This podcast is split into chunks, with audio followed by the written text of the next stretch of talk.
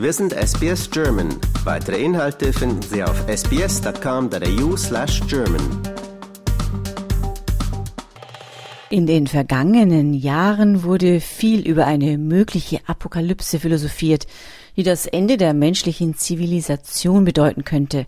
Die Doomsday Clock, ein Symbol für die Bedrohung der Menschheit, wurde im Januar auf nur noch 90 Sekunden vor Mitternacht gestellt. Angespornt von der Pandemie suchten in den vergangenen Jahren vor allem viele Superreiche bereits Ausweichziele für den möglichen Weltuntergang. Neuseeland rangiert bereits seit Jahren ganz oben auf der Liste dieser Doomsday Prepper. Eine neue Studie, veröffentlicht in der Fachzeitschrift Risk Analysis, kam nun zu dem Schluss, dass Australien das Land ist mit den besten Chancen im Falle eines apokalyptischen Szenarios wie eines Nuklearkrieges, eines Asteroideneinschlags oder dem Ausbruch eines Supervulkans, die allesamt Sonnenlicht reduzieren würden. Der Nachbar Neuseeland folgt an zweiter Stelle. Auch Island, die Salomonen und Vanuatu haben gute Chancen, beim Neustart einer zusammengebrochenen menschlichen Zivilisation zu helfen. In der Studie verglichen die Autoren 38 Inselstaaten miteinander. Forscher vermuten seit langem, dass Inseln im Falle einer Apokalypse erfolgreicher sein werden.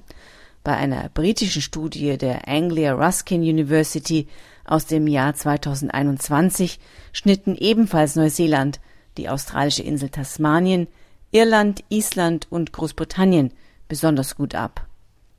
Für Inselstaaten ist es leichter, ihre Grenzen zu überwachen und Migration damit erfolgreich zu begrenzen.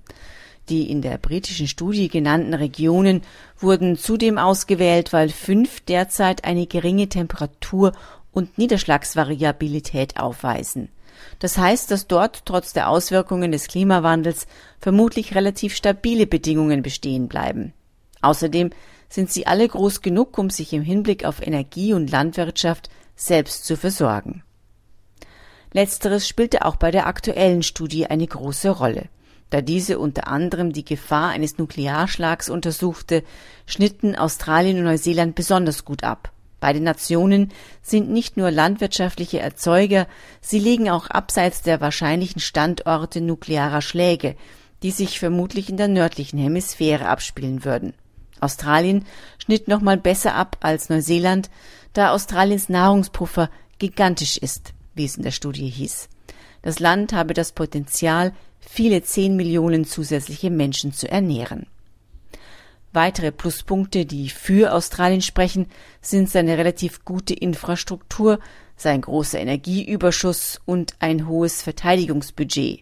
Allerdings könnte Australien selbst auch Ziel eines Atomschlags werden, da es relativ enge militärische Beziehungen zu Großbritannien und den USA pflegt und in Kriegen in der jüngeren Vergangenheit stets an der Seite der USA stand. Zudem befindet sich mit Pine Gap ein australisch-US-amerikanisches Spionagezentrum im Land, das ein potenzielles Angriffsziel sein könnte.